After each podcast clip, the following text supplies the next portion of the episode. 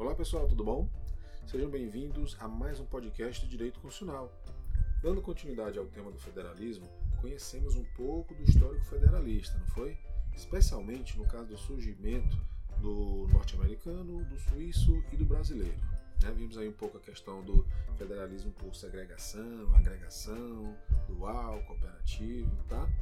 Por certo, o nosso foco é o federalismo brasileiro, pelo que vamos dar início às características, tá? especialmente, por exemplo, no caso de uma Constituição rígida. Vamos ver, nossa Constituição é rígida, ela é flexível, é semi-rígida, então vamos discutir esse tema aí. Fique ligado nos próximos episódios para acompanhar essa sequência que trata justamente das características. Olha só, eu alerto, peço desculpas pelo áudio de hoje estar em péssimas condições. O microfone não ajudou, deu problema, tá? Você já sabe, para acompanhar com mais detalhes, com mais coisas, basta acessar o blog www.joriomartins.blogspot.com, tá? Lá você critica, deixa seu comentário, enfim, fica à vontade. Vamos começar?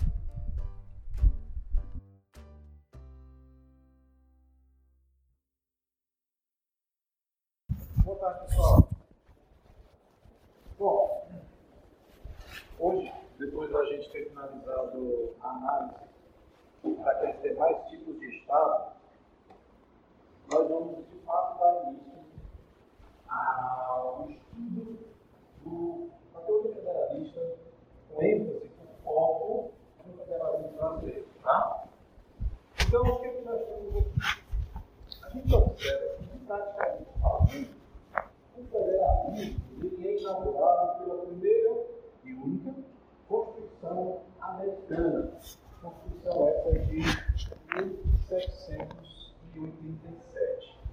Por que, que se fala que documentalmente esse é o, esse é o ponto de início, é como inaugura o federalismo? Pelo fato de que, apesar de outros estados eles adotarem semelhança ao federalismo, pela primeira vez, efetivamente, essa forma de Estado apareceu consolidada em um instrumento jurídico-político. No entanto, o surgimento ou a consagração do federalismo em 1787 pelos norte-americanos não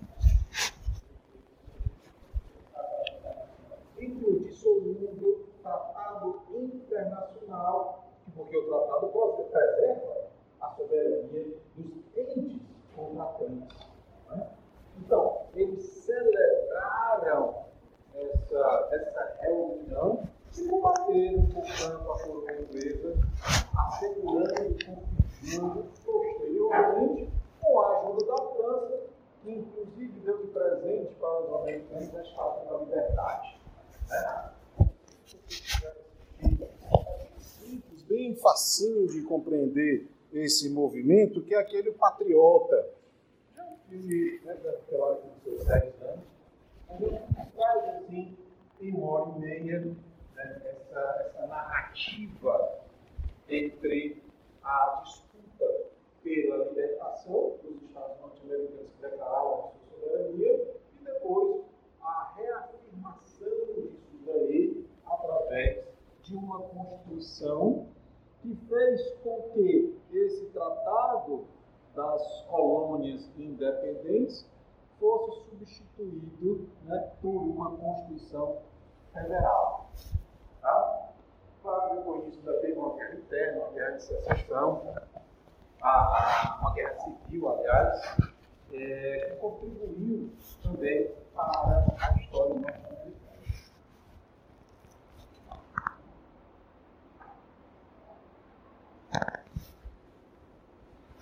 No entanto, cara, é, é possível a gente afirmar que o federalismo propriamente dito, digamos assim, ele remonta origens mais longínquas do que o federalismo norte-americano. A Suíça, por exemplo, foi a primeira em 1591 celebrou um pacto.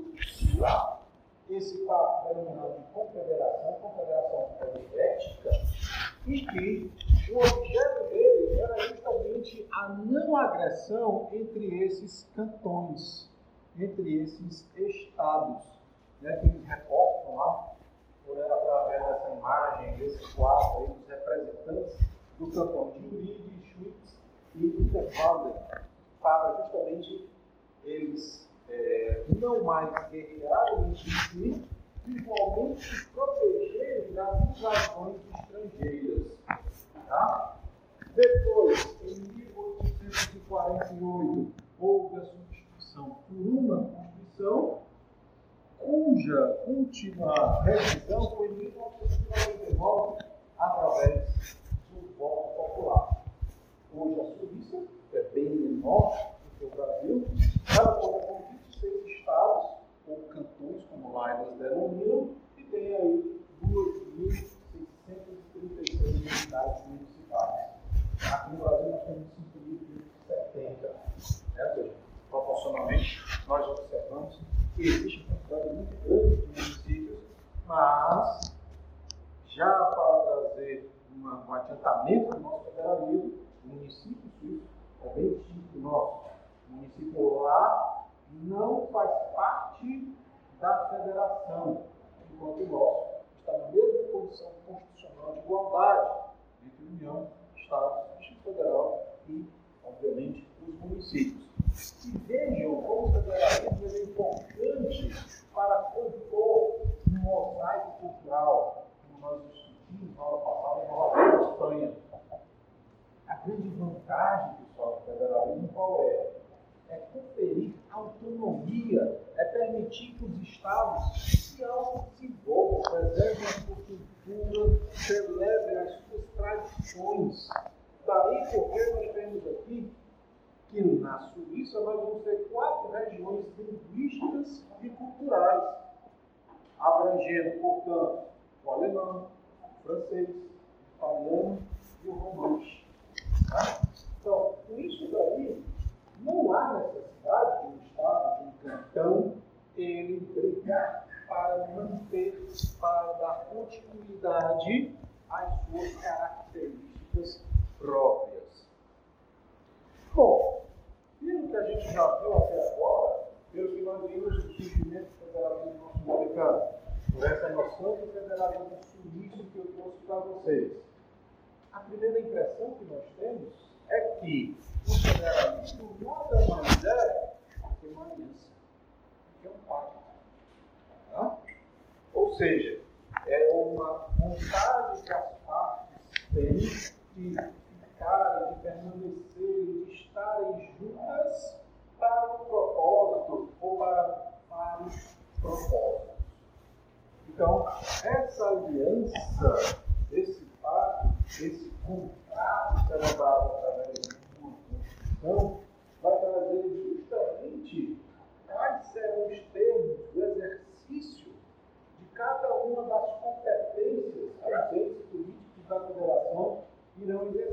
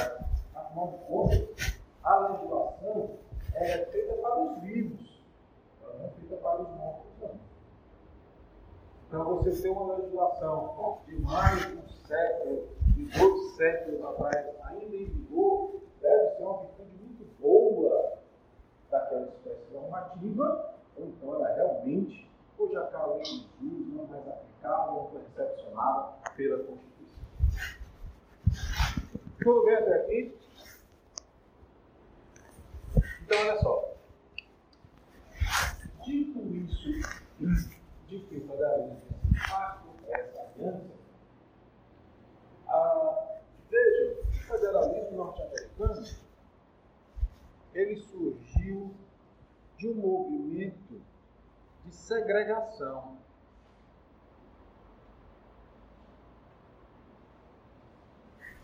Vejam só, as 13 ex-colônias inicialmente declararam a sua independência, isso aqui tudo era colônia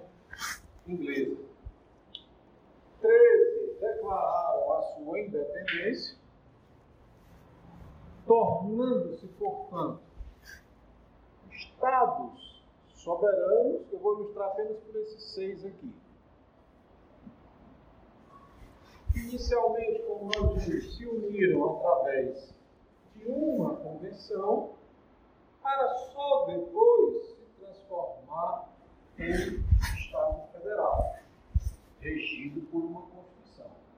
Então, tinha um tratado internacional, esse tratado internacional reunia esses 13 Estados soberanos, e quando foi 1787, esse, esse tratado internacional desapareceu, porque ele foi substituído por uma Constituição. Tá? Então, o que, que a Constituição fez? Agregou esses estados soberanos, juntou esse pessoal aqui. Eles antes estavam assim separados porque eram estados independentes, eram estados soberanos. O que a Constituição fez? Juntou essa turma aqui, ó. Estão todos agora ligados por uma Constituição. Tá bom. E o que irá representar o todo? Vai outra pessoa. Veja, existem estados, só que quando veio a Constituição trazendo federalismo, foi preciso criar uma outra pessoa, que nós chamamos hoje de União. A União Federal. Então, no federalismo clássico, o que, é que nós temos? A presença dos estados que pactuaram para criar uma união federal. Aqui, turma, são duas pessoas diferentes. Cada estado é uma união federal. Da mesma forma que nós temos o estado do Ceará, nós temos a União Federal. O estado do Ceará é governado por quem? Pelo todo o estado. E a União Federal, por quem? Pelo presidente Ele quem governa a União Federal. Faz uma pergunta aqui na roupa.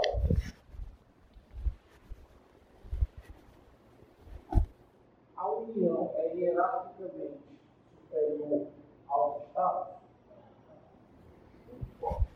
Mas em relação aos municípios? Tá? Mas, muito bom, muito bom. A União, ela representa a República, mas internamente ela possui o mesmo valor. Juridicamente falando, a nível de direito público interno, ela tem o mesmo valor dos Estados, que no nosso caso tem o mesmo valor dos municípios. É? Então, nós temos aqui a criação dos estados, do, do, da reunião dos estados que cria a União Federal, e a gente fica pensando, mas que União Federal para quê? Os estados já não tudo. Resposta é semelhante à pergunta que nós fizemos no aula anterior, em que nos, nos questionamos. Para que um tratado internacional? Para que o Mercosul? Para que a União Europeia? Lá tem. Como? Também, apesar da insolidariedade hoje começar a ser discutida, mas não necessariamente a questão da indissolubilidade, mas também, digo, não necessariamente, não exclusivamente, a União vai cuidar de outras tarefas, como, por exemplo, emissão de moeda, no nosso caso, serviço postal, defesa internacional, representatividade internacional, defesa do território nacional. Então a gente vai ver aqui que uma das características do federalismo, que é a distribuição de competências, essa característica ela vai designar para a União e tarefas para os Estados. No nosso caso, para a União, para os Estados, para os municípios, para o Distrito Federal. Então, é isso que a Constituição faz. Ela celebra esse pacto, ela preserva a autonomia dos pactuantes, tá? para que justamente eles possam conviver de maneira harmônica. Mas olha só, quando essas 13 ex-colônias deram seu grito de independência da coroa inglesa, elas eram o quê? Soberanas. Elas eram como se estados na força. Era como se fosse o Estado do Ceará, o Estado soberano, o Estado do Piauí, o Estado soberano, Rio Grande do Norte também. Só que quando eles saíram da confederação à federação, esses estados perderam a condição, perderam o status de soberanos e ficaram com o quê? Com a autonomia política. A gente vai voltar para ela mais adiante. De uma maneira bem simples, bem rápida, bem objetiva, o que é autonomia política? Eu mando em mim mesmo, eu crio as minhas próprias leis. Tomar isso vai ser soberano? Não. Seria se eu não tivesse que respeitar a Constituição Federal. Mas eu, Estado, tenho que respeitar a Constituição Federal tanto quanto a União tem. Pelo fato de estarmos no mesmo patamar, no mesmo degrau, no mesmo nível. Tá? Então, veja, a característica aqui é que esse sistema norte-americano americano que nós vimos, ele é marcado como um federalismo de agregação. Ou seja, essas 13 ex-colônias, elas fizeram o quê? Se juntaram, se agregaram. Que, por sua vez, é diferente do federalismo centrífugo. Lembra das aulas de física?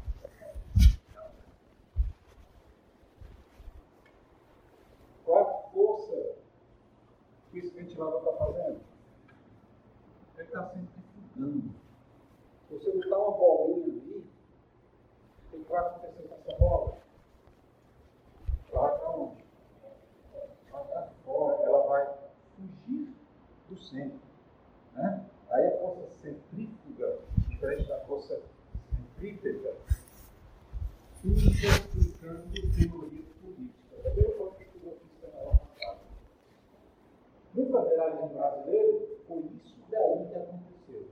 Não foi por agregação, eles não se juntaram, não. Foi o oposto. O federalismo brasileiro,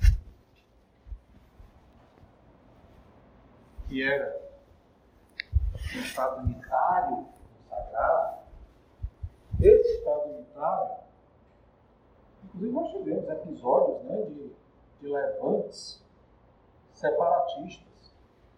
Mas o nosso território, ele era dividido em mesmo? Capitanias, né? Elas tinham autonomia? Quase nenhuma. Né? Tanto que a maioria dos levantes justamente a briga pelo quê? Pela autonomia.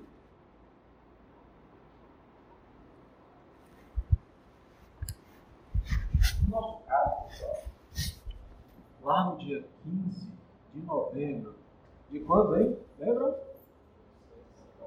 1889, foi editado o decreto número 1, 15 de novembro de 1889.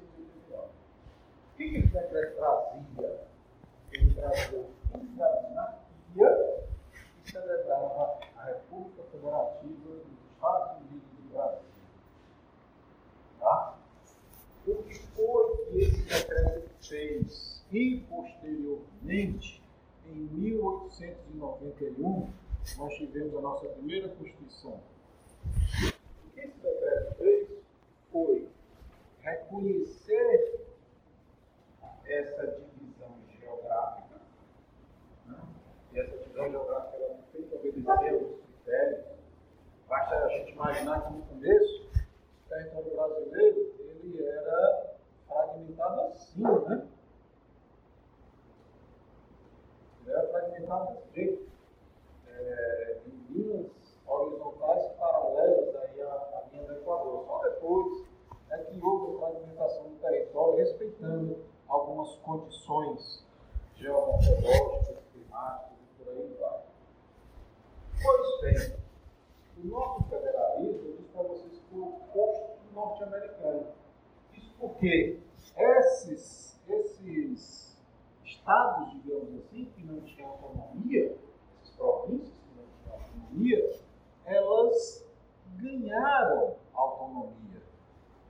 Então, o que foi aconteceu foi uma segregação. Houve a divisão do território, dessa vez em estados autônomos. E o que é que esses estados ganharam que antes não tinham? Uma Constituição. Constituição estadual, claro. Tá? Uma Constituição estadual. Então, Isso daí ilustra para a gente o que é o federalismo científico e o federalismo de agregação. Isso está muito relacionado ao, ao exercício do poder. Que poder? Poder político.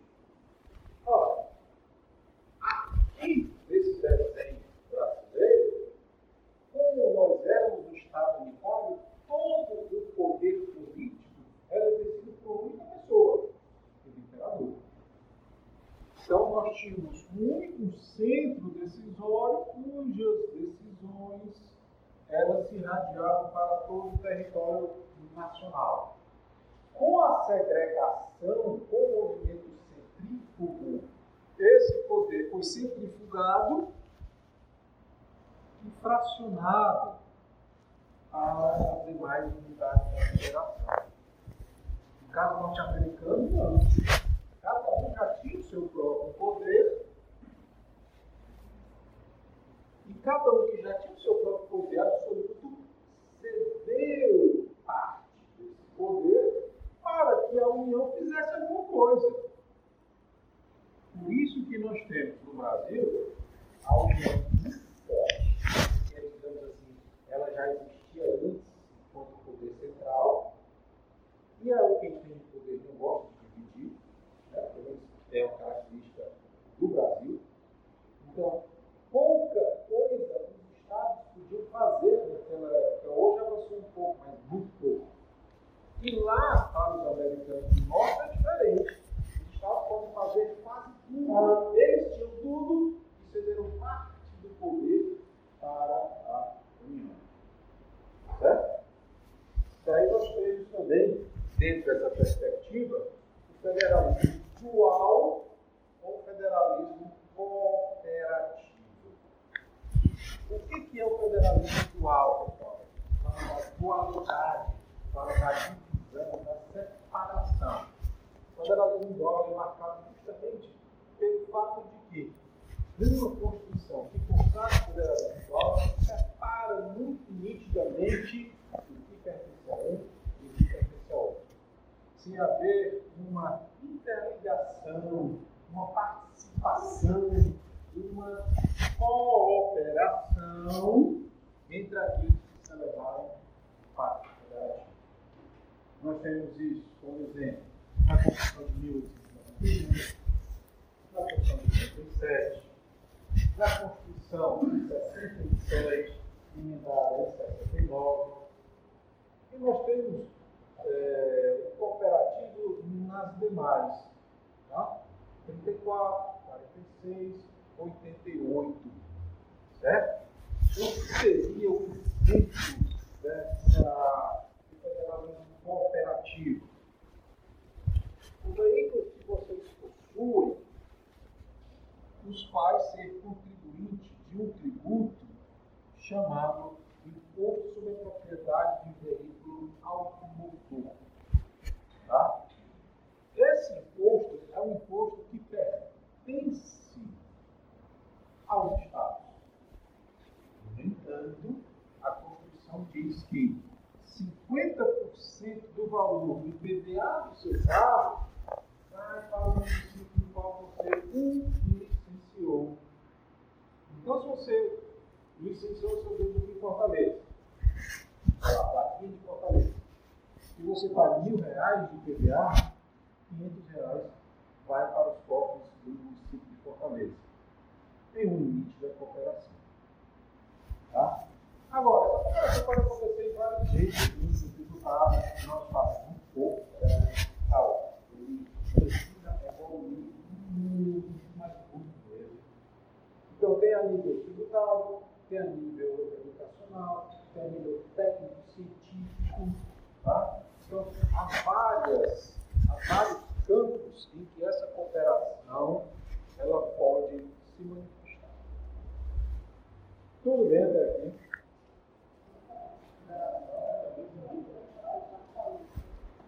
Como? Muito boa sua pergunta. Nosso colega está perguntando se a federação tem o mesmo nível dos estados. Como?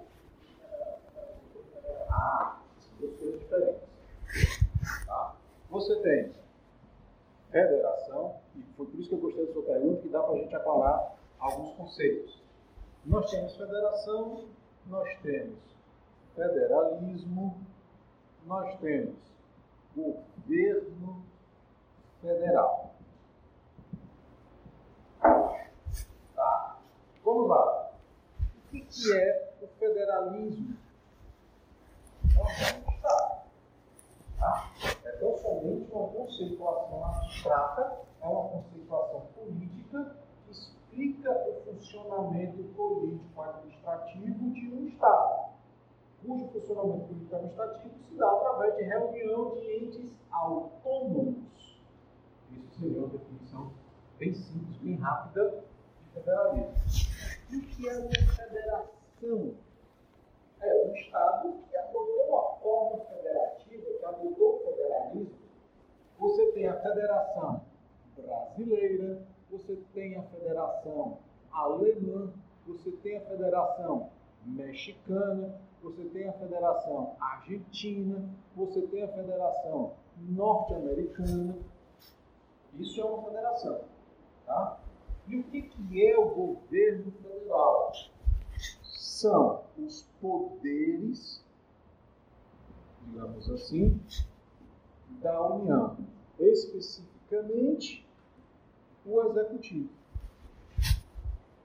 O governo é quem está administrando a união. Daí o porquê vincular ao executivo.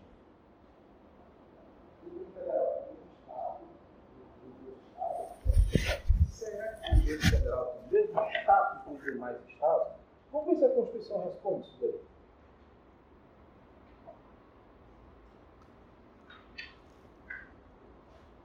Qual é o teu nome?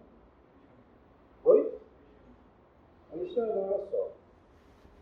O artigo primeiro, você pode ler para a gente, por favor?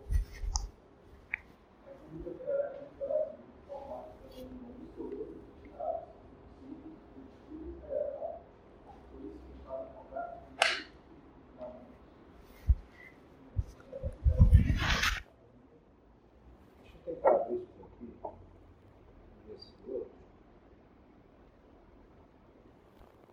Não sei fazer umas brincadeiras.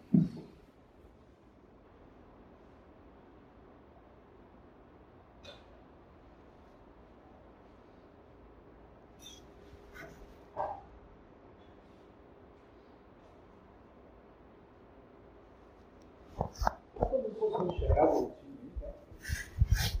Por favor, Alexandre, lê de novo, meu amigo, sem querer abusar da sua vontade.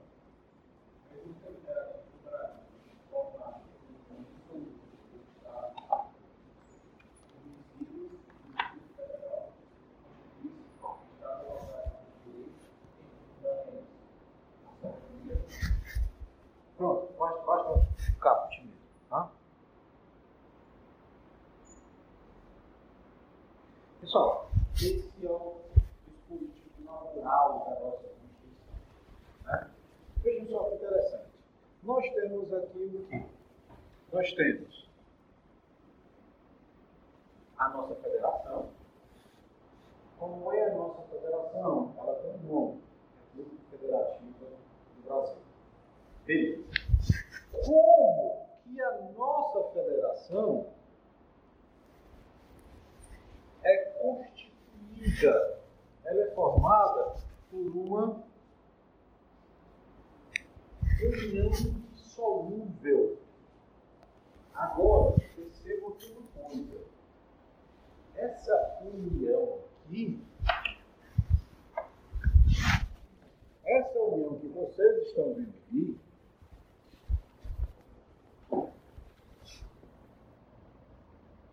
que eu estou escrevendo aqui no quadro agora, é diferente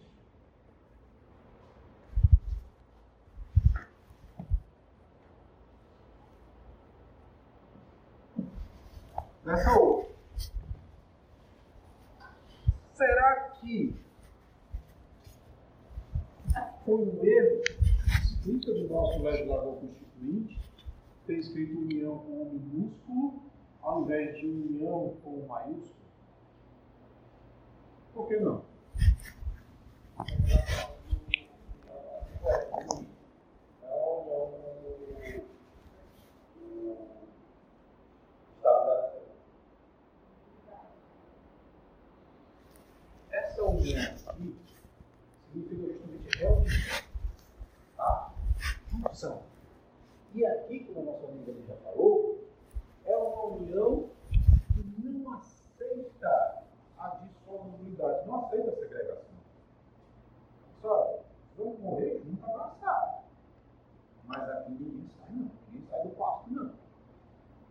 Entramos juntos, vamos morrer junto aqui.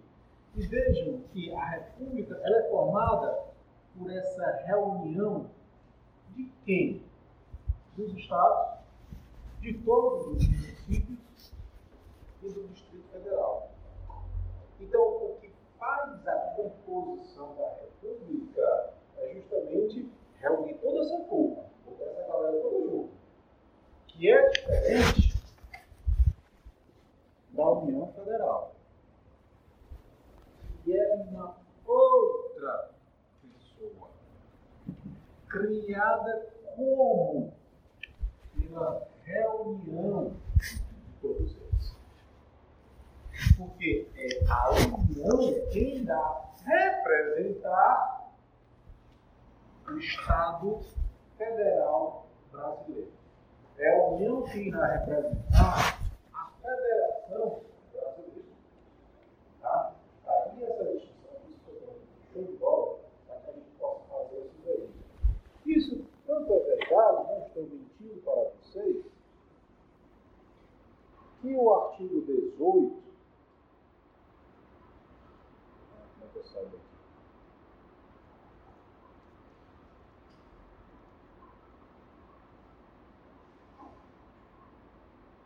É, não está aqui.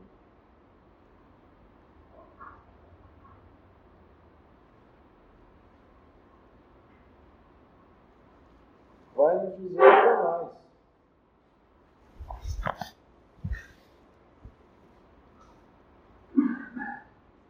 Olha aqui o artigo 18. A organização político-administrativa da República compreende quem?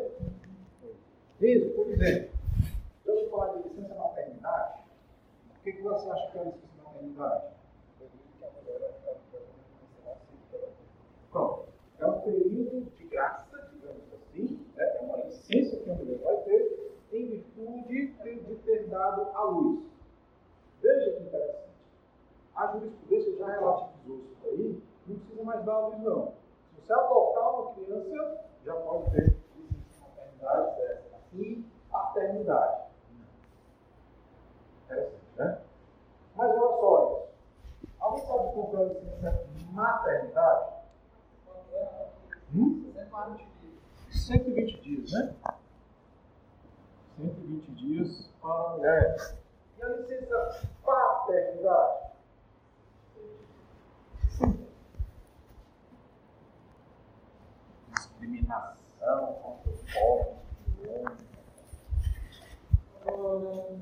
Tu não vai para saber?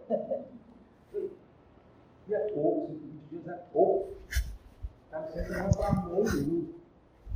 É para a criança que precisa de um cuidado. É pouco, muito pouco. Mas não nós não entendemos que faz tudo isso. Mas é só por isso que a pessoa relativiza isso em vários momentos. Tanto que a Constituição fala desse período para a mulher e para o homem, não diz não. A Constituição não diz que a licença paternidade é de cinco dias, não. De jeito nenhum. Vamos ver o que a Constituição diz. A licença paternidade, que vai dizer, é lei. Licença paternidade aos trabalhadores urbanos e rurais, nos termos fixados em lei. Dizer que se não tivesse uma lei dizendo quanto era, nós teríamos o direito, nós homens, teríamos o direito à licença paternidade, mas não poderíamos usufruir desse direito. Por quê? Porque não foi regulamentado. Então, sim, há vários momentos de relativização dentro da Constituição Federal.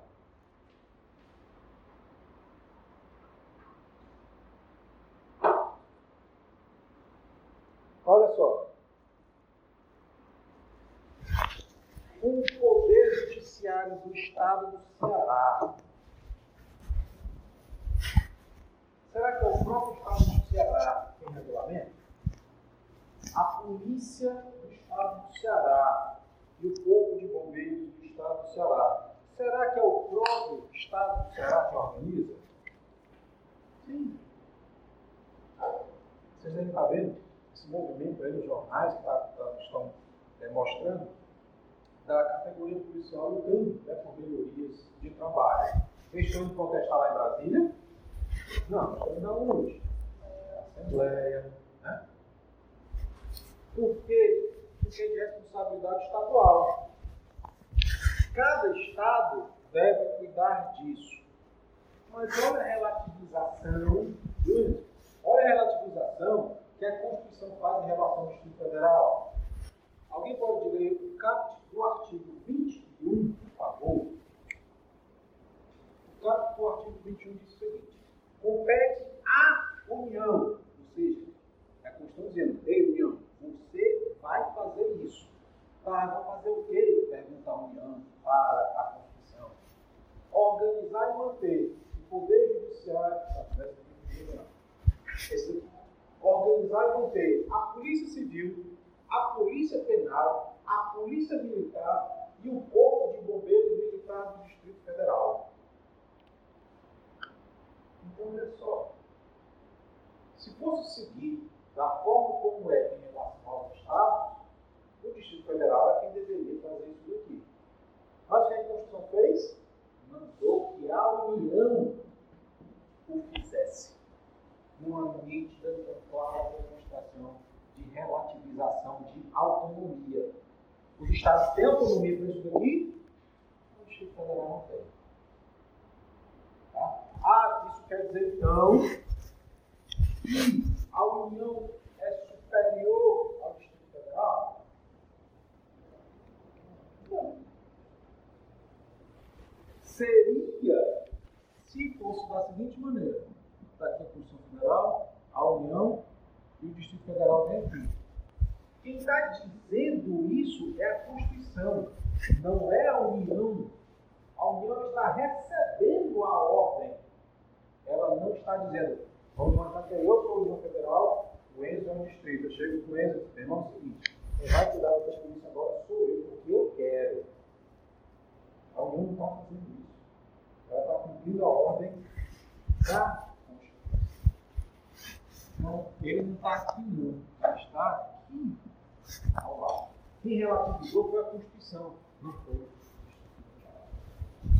Então, o que o artigo 18 nos traz, tá,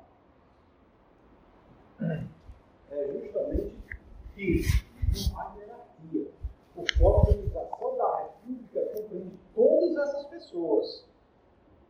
Se a Constituição quisesse, ela teria colocado, por exemplo, os municípios a serem organizados pelos estados. Eu não falava mais nada. Mas o que, que ela diz? Não, os municípios são autônomos. Agora, posso relativizar em algum momento, não se reserva a esse direito, como aqui para o Distrito Federal. Tá? Ficou claro? Tá? Diz aí.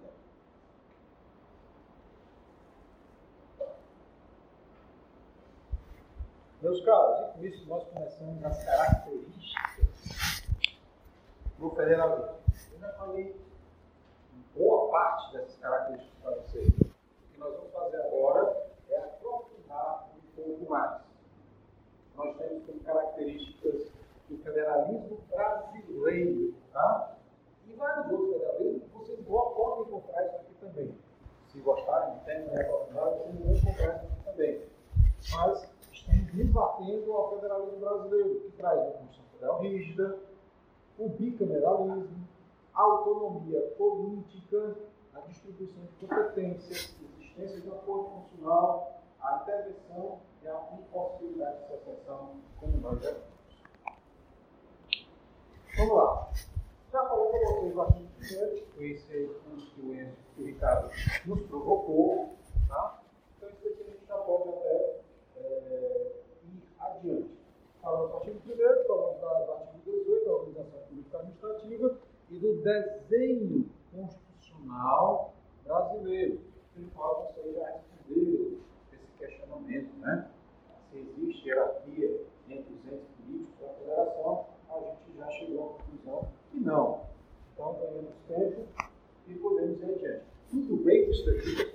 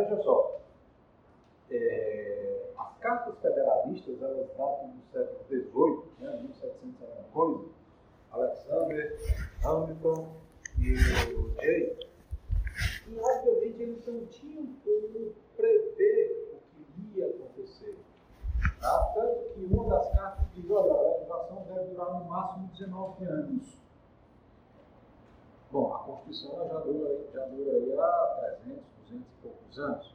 Né? fora outras leis norte-americanas também que já duram algumas décadas. É, e da mesma forma, eles, eles supunham, supunham, eles tinham a convicção de que o poder judiciário era o mais fraco de todos, porque não tinha o poder político. Hoje o que a gente observa é basicamente o oposto disso. O poder judiciário talvez seja o mais forte dentre os três poderes do Estado é, democrático. Isso porque uma Corte Suprema, como a gente vai ver aqui, é ela quem vai dizer, em última instância, o que a Constituição quer dizer. Então, hoje, nós temos um poder judiciário extremamente musculoso, principalmente em virtude da má é, da má atividade do Poder Legislativo, principalmente no caso brasileiro. O Judiciário hoje está mais ativista do que nunca. Ele está legislando mais do que nunca. Por que, que ele faz isso? Porque alguém provoca, dizendo que o legislador não faz nada. Eu estou precisando da fruição, eu estou precisando ter a fruição um direito, não estou usufruindo desse direito porque o legislador até hoje não legislou. E aí, eu vou ficar sem nada? Então, o judiciário vai dar uma canetada e numa decisão que não, não, participa, não participou a sociedade, que não foi analisado é, impacto financeiro, concede algo a alguém. Ou então atrapalha a gestão do executivo ou atrapalha a gestão do legislativo. Eita, não, é executivo, você não pode fazer isso aqui não. Poxa, então vem para cá fazer comigo. Então cada um tem a sua tarefa de administrar, de julgar, de legislar, então me deixe executar, me deixe administrar. Então veja só, o fato de nós afirmarmos não existe hierarquia é uma hierarquia jurídica. Tá? Ou seja, no campo material, campo positivo e no campo legal. Vou fazer uma pergunta bem discreta. Não vou fazer não, vou supor, tá? É, eu vou supor que não é você quem trabalha para pagar para comprar os seus livros, a sua roupa, a, o seu lazer, a sua diversão. Você é autônomo? Não. Se eu preciso sempre do auxílio de alguém para cumprir as minhas, digamos, obrigações, por mais que alguém diga que eu sou autônomo, formalmente eu não sou. Do ponto de vista formal, e aí onde entra, entra um dos problemas do federalismo brasileiro. Que eu dei uma pincelada para vocês no começo, que é o federalismo fiscal.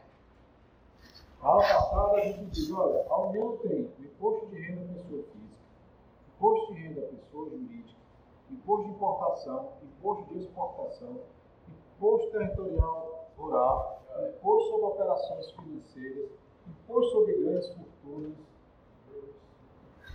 fora as contribuições e taxas. Tá? Tem imposto sobre a propriedade industrial, isso aqui é a União. Os estados vão ter o quê? PVA, propriedade de veículo automotor, ITCMD, imposto de transmissão após a morte, doações. Quando alguém recebe herança, tem que deixar parte daquela herança para o Estado e o ICMS, que é basicamente como ele sobrevive e está sendo bravada aí, uma bravata jurídica, jurídica não, uma bravata política que não faz o menor sentido. Se os estados abrirem um ICMS, aí a porta vai terminar com o seu rabo. É, é, é financeiramente impossível os estados fazerem isso. E nós temos os municípios que têm ISS, né, praticamente, IPTU, Pergunta para o prefeito do interior quanto é que era paga IPTU por ano. Fala nada. E depois nós temos o ITBI, Imposto sobre a Transmissão de Bens Imóveis. Quando você vende um imóvel para o comprador, você recolhe o ITBI. Então o que acontece? Esse daqui, o município, está sempre com filhos na mão. Os estados ainda têm alguma coisinha, mas não tem tanto assim. E a chave do cofre, digamos assim, está mesmo aqui. E aí, para tentar minimizar essa, esse decréscimo aqui, a Constituição faz essa repartição constitucional da receita tributária. Aí ela vai dizer 70% do IOF do outro vai para os municípios, ela vai dizer que o imposto de renda arrecadado dos servidores públicos estaduais para os estados, os municípios para os municípios. Então você tem ainda pessoa jurídica, importação, você tem ainda IOF, você tem IPI, que arrecada bastante. Tá? Então, como de fato falar em autonomia, como é que eu vou dizer? Não, eu vou rico velho. Eu não tenho dinheiro para pagar minha conta. Estou sempre precisando fazer uma, um exercício, um jogo político para receber.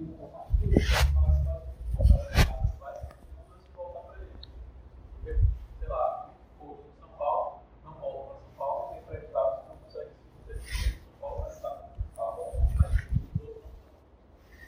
Então acontece em Fortaleza e muitas cidades do interior. Fortaleza arrecada tanto, mas fica nem metade do que tem que pagar o salário no interior. Outra coisa, em relação ao ICMS. Você já pensou Sobral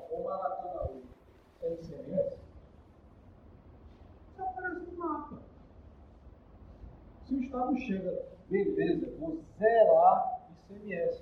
Primeira coisa que aconteceu, o município dá um grito, epa, não, tá aqui. Eu dependo do ICMS. Ah, mas o ICMS é estadual, sim, mas parte dele vai para o município. Não vai ficar sem nada? Não sei se vocês recordam, mas nós tivemos aí o período de geral, né?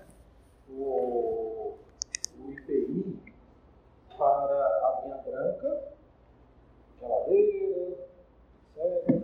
E também para até mil cilindradas. Aquilo para os municípios foi o que desencadeou a crise. Ah, foi muito bom? Foi. Mas desencadeou uma crise tremenda para os municípios. A Receita Federal alardeou isso daí grandemente. Mas, no entanto, a situação política era outra. Não foi, digamos assim, debatida essa questão. Mas nós ainda estamos sofrendo reflexo dessa política. A mesma coisa, por exemplo, vamos supor o seguinte: vamos supor que eu ganho 10 mil reais e que 5 mil reais que eu ganho, que compõe esses 10, é do emprego A e o outro 5 é do emprego B. Então, o que é que eu faço? Desses 5 mil do emprego A, eu jogo para manutenção de casa, manutenção doméstica. E esses outros, esses outros 5 mil eu reservo para o meu lazer.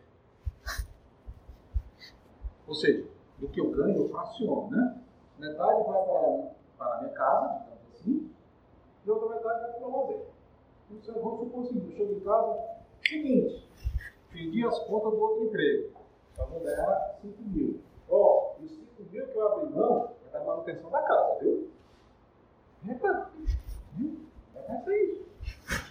E aqui já vai pagar energia, água, alimentação, condomínio, etc vira. vira. É mais ou menos fazendo uma, uma analogia bem você, quando a gente tem uma repartição de receita, né, repartição do que entra para outras pessoas, a gente precisa dividir isso aí. Se eu abro mão de alguma coisa, quem receberia essa alguma coisa deixa de receber. E as obrigações que já tinha por conta disso? E as creches que eu tenho que manter, porque eu ia construir, as estradas que eu iria melhorar, eu iria expandir esse dinheiro, eu vou fazer o quê? Não vou. Então, a, a é interessante porque ela nos dá essa visão, não apenas de judiciário, legislativo e mas do Estado como um todo em relação ao seu funcionamento. Então, uma, uma tomada de decisão no ministério que promove a repartição daquilo que ela ganha, vai ter um reflexo imenso. Tanto assim é que na época em que foi feita essa questão de zerar o IPI, de baixar, zerar e baixar o IPI para determinados produtos, a época ainda não estava tão suja assim, digamos, o senador Oeste Neves apresentou uma proposta de emenda da Constituição, na qual, para que houvesse, para que se houvesse reduções é, de alíquotas desses impostos, era preciso que o ente que concede essas isenções ou reduções de alíquota, ele assegurasse para o Estado ou para o município a continuidade de distribuição de receita. Tá bom, você está abrindo mão? É, vou abrir mão, tá bom. Abra mão daquilo que ia para o seu cofre, ia para o cofre dos outros, deu jeito de continuar fornecendo. Porque o que é isso? É cortesia com chapéu alheio. Nada mais é que cortesia com chapéu alheio. Óbvio, essa proposta de primeira confissão ainda não avançou. Tudo bem? Eu não te dou há uma resposta exata para isso. Ela, ela envolve todo um contexto político, todo um contexto histórico, né, para que esse, esse desequilíbrio entre o que é material e formal sofra essas oscilações.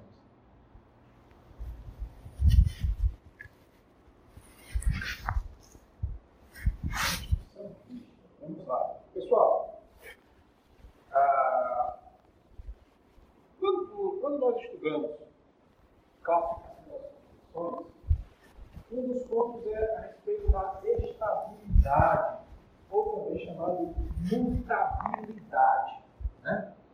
É, em que condições o texto constitucional pode ser reformado? A primeira classificação que nós estudamos é a Constituição imutável. E eu vou perguntar se vocês conhecem, porque não existe uma Constituição tão perfeita, tão linda, que não cabe qualquer espécie de atualização. Como nós vimos no anterior, a sociedade, o Estado, né, o povo, funcionamento subjetivo, são as pessoas, as pessoas estão em constante modificação, os direitos estão em constante evolução, daí pela teoria dos direitos humanos, primeira, segunda, terceira geração, né, ou seja, cada vez mais englobando um número maior de direitos. Né? Então, a posição imutável é um sonho utópico, é algo que a gente somente vê nos livros para efeitos didáticos. Aí nós temos a Constituição imutável. Né? Perdão, a Constituição rígida. O que é a Constituição rígida? É sempre bom falar da rigidez ao mesmo tempo que se fala da Constituição flexível. Por quê? eu preciso de um elemento comparador. Tá? E que elemento comparador é esse? Processo legislativo. Começando pelo flexível. Uma função flexível é aquela que eu modifico no artigo da Constituição, as cláusulas da Constituição, da mesma maneira que eu edito uma lei ordinária, uma lei comum. A nossa é assim? Não. Ainda não estamos no processo legislativo, mas vocês já demonstraram que conhecem que existe uma diferença da forma como uma lei comum é elaborada e a maneira como a proposta de lei da Constituição sofre a sua tramitação. É muito mais difícil elaborar aprovar uma proposta de lei da Constituição do que elaborar uma lei ordinária.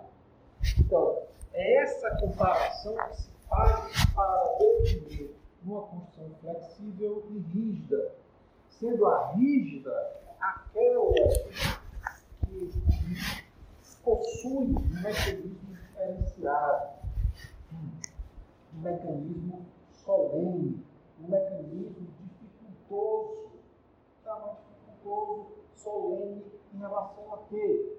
Em relação ao processo legislativo ordinário. Tá? Então, nós temos aí essa característica que define a distinção entre a questão rígida e a questão flexível. Apenas para nós conhecermos isso mais facilmente. Vejam só proposta de emenda à Constituição, projeto de lei ordinária. Quem que pode apresentar uma PEC? Vocês lembram? Se não lembrar, arrisca aí, ou ajuda o complemento.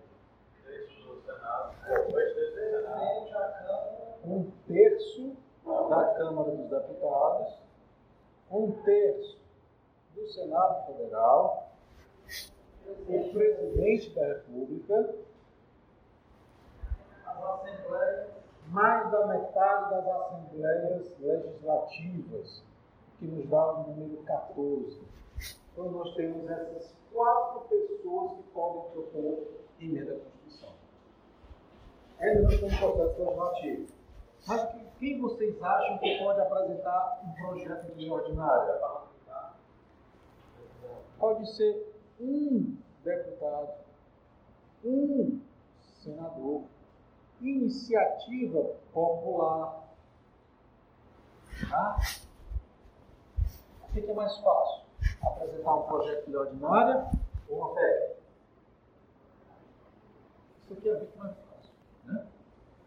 Mesmo porque o texto da Câmara vai dar quanto? Um setinho, não é isso? Código Penal responde o quê? Estelionato, né? Um terço de 81 vai dar quanto? 27. Para o projeto de lei ordinária, como nós temos o bicameralismo, ele só precisa ser aprovado uma vez, ou seja, a chamada votação unicameral, passa uma vez em cada Câmara, uma vez na Câmara dos Deputados, uma vez no Senado Federal. Tá? Por maioria simples. Bem rápido, o que é uma maioria simples, que a gente vai voltar a esse tema. Vou pegar o Senado Federal, que número mais fácil. O Senado Federal tem quantos integrantes? 81 é o total, né? Para que eu, presidente do Senado, sentado nessa majestosa cadeira, possa pôr em votação aqui no plenário do Senado um projeto de lei ordinária, é preciso que dos 81 dos senhores e das senhoras é, existentes estejam presentes pelo menos 41. Esse é o número chamado de absoluto. Por que, que esse é um número absoluto, pessoal? Sobrou quanto? 40. 40 ganha alguma votação? Está aí o porquê do 41 ser absoluto. Ninguém ganha. Então, para que haja rolo de deliberação, dos 81, que é o total, eu preciso que estejam pelo menos 41. Faço a contagem aqui, vejo lá no painel. 41 presentes? Presentes. Então agora vamos colocar esse projeto de lei aqui em votação. Aí vai aparecer o projeto de lei, autoria, tal. E aí o que, é vai acontecer? Em votação. E aí quem quiser votar sim, aperta o do sim, coloca digital, votou. Para que o projeto de lei ordinária seja aprovado com esses 41, sabe quantos, quantos votos sim serão precisos? Digam aí. Qual a maioria? 21. Se eu conseguir 21, ganhei. Isso aqui é a maioria simples do Senado Federal. Tá? A gente vai aprofundar um pouco mais sobre o que eu no processo legislativo. Bom, esse é um projeto de lei ordinária, tá? Projeto de lei ordinária. Vamos ver aqui uma emenda à Constituição. Projeto de lei ordinária, o projeto de lei passa uma vez em cada casa. Uma vez na Câmara, uma vez no Senado. Para uma PEC, a mesma coisa. A Constituição vai dizer, olha, no artigo 60, o quê?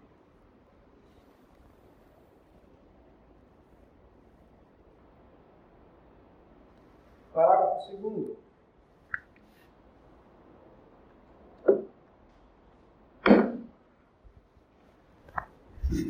A proposta deve ser votada em cada caso em dois turnos. Então, a votação ela é bicameral. Duas vezes na Câmara, duas vezes no Senado Federal. Que o risco. Aprovei na primeira votação do Senado, mas na segunda ela foi rejeitada. Acabou aí, morreu Maria Pé.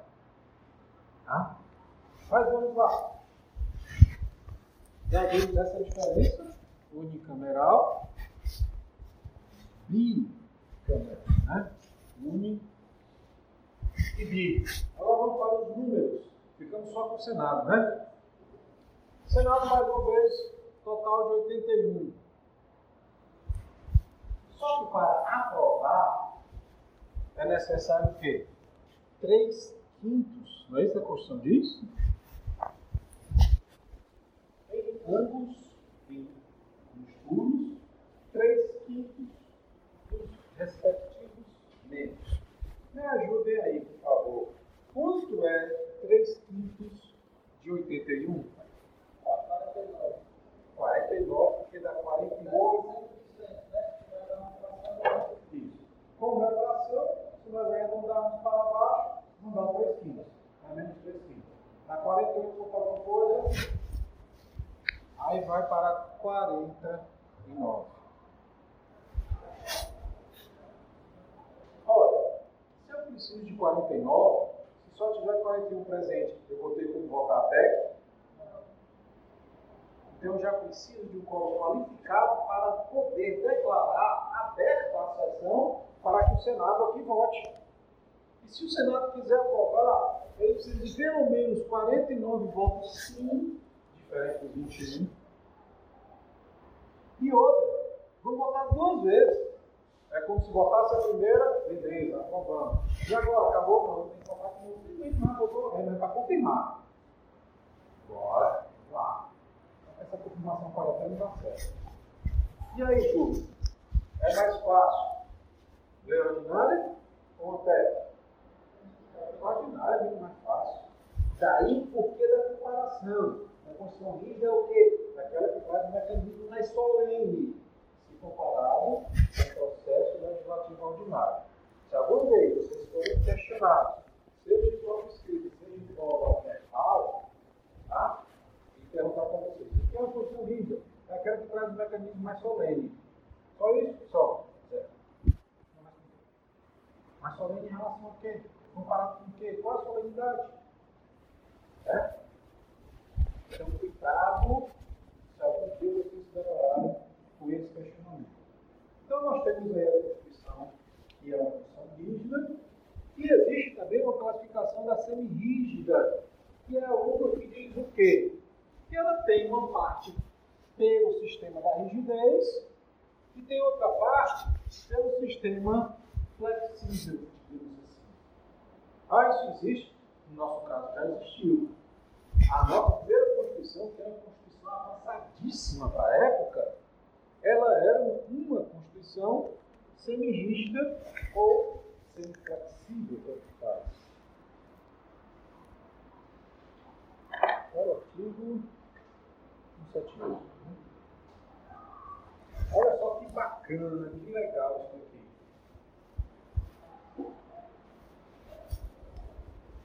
É só funcional diz respeito aos limites, atribuições respectivas dos poderes, dos poderes políticos, direitos políticos e individuais dos cidadãos.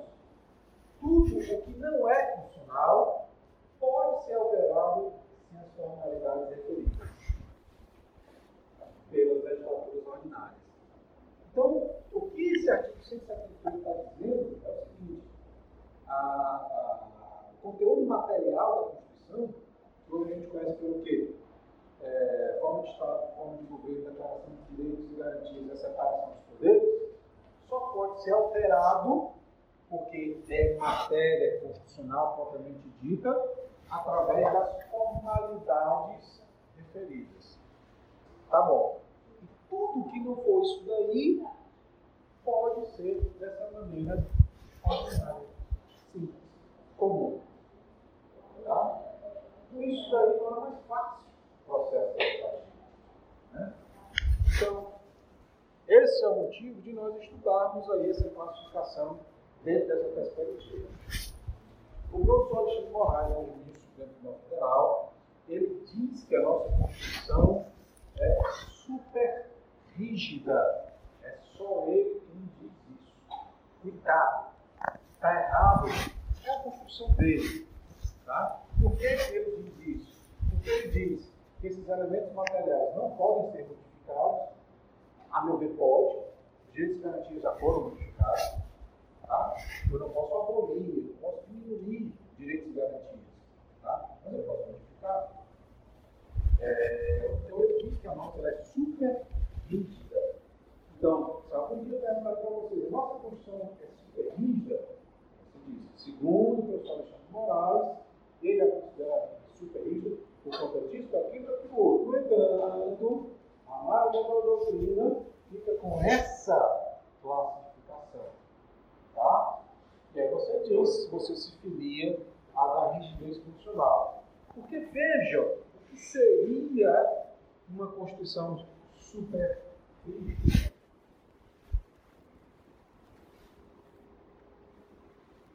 Nós vimos como se dá a propositura de OPEC, segundo a nossa Constituição. presidente da República, um terço da Câmara, vai dar 101, um terço do Senado, vai dar 27, mais a metade das assembleias, que vai dar 14. Aprovação, 3 quintos na Câmara, 308 votos sim, e, vou faltando 9 aqui, 49 no Senado Federal e votação bicameral, duas vezes. A Constituição norte-americana da seguinte maneira. Quem é que pode propor? São duas maneiras de propor. Essa propositura 1 e essa propositura 2. O que é a propositura 1? Dois terços do Congresso Nacional. O Congresso Nacional deles é formado por duas casas. A House of Representatives, que é a Câmara dos Deputados, e o Senate, que é o Senado.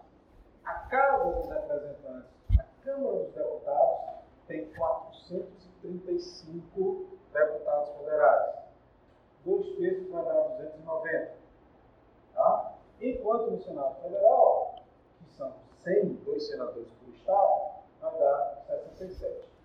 Essa é a primeira propositura. Qual seria uma outra propositura?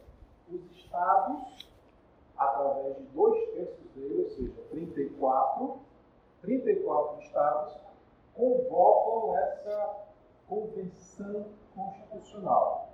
Eles se reúnem e lá no Congresso Nacional diz, olha, nós exigimos agora, nós estamos demandando uma convenção constitucional para apresentar uma proposta de emenda à Constituição. Seja através dessa propositura ou dessa outra aqui, a PEC ela precisa ser aprovada por três quartos dos estados. Não é três quartos do Senado, não. Isso significa dizer que dos 50 estados lá existentes, 38 precisam aprovar. Era como se aqui no Brasil, cada proposta de emenda à Constituição tivesse que ser aprovada por cada Assembleia Legislativa. Será que é mais fácil aprovar no Senado? Em cada uma das Assembleias Legislativas? Então, a última emenda à Constituição, lá, de 1999. E a data dela, que ela foi proposta, 1787. Vejam quanto tempo pode levar uma PEC lá para ser aprovada. E se, a meu ver, esse processo legislativo, que nem MVM é pior, é o processo legislativo deles. Tá? Esse processo legislativo, a meu ver, merece esse nome de super rígido. O nosso, eu tenho lá as minhas dúvidas. Diga lá, é... Alexandre. Não, não. Enzo, Enzo, tá?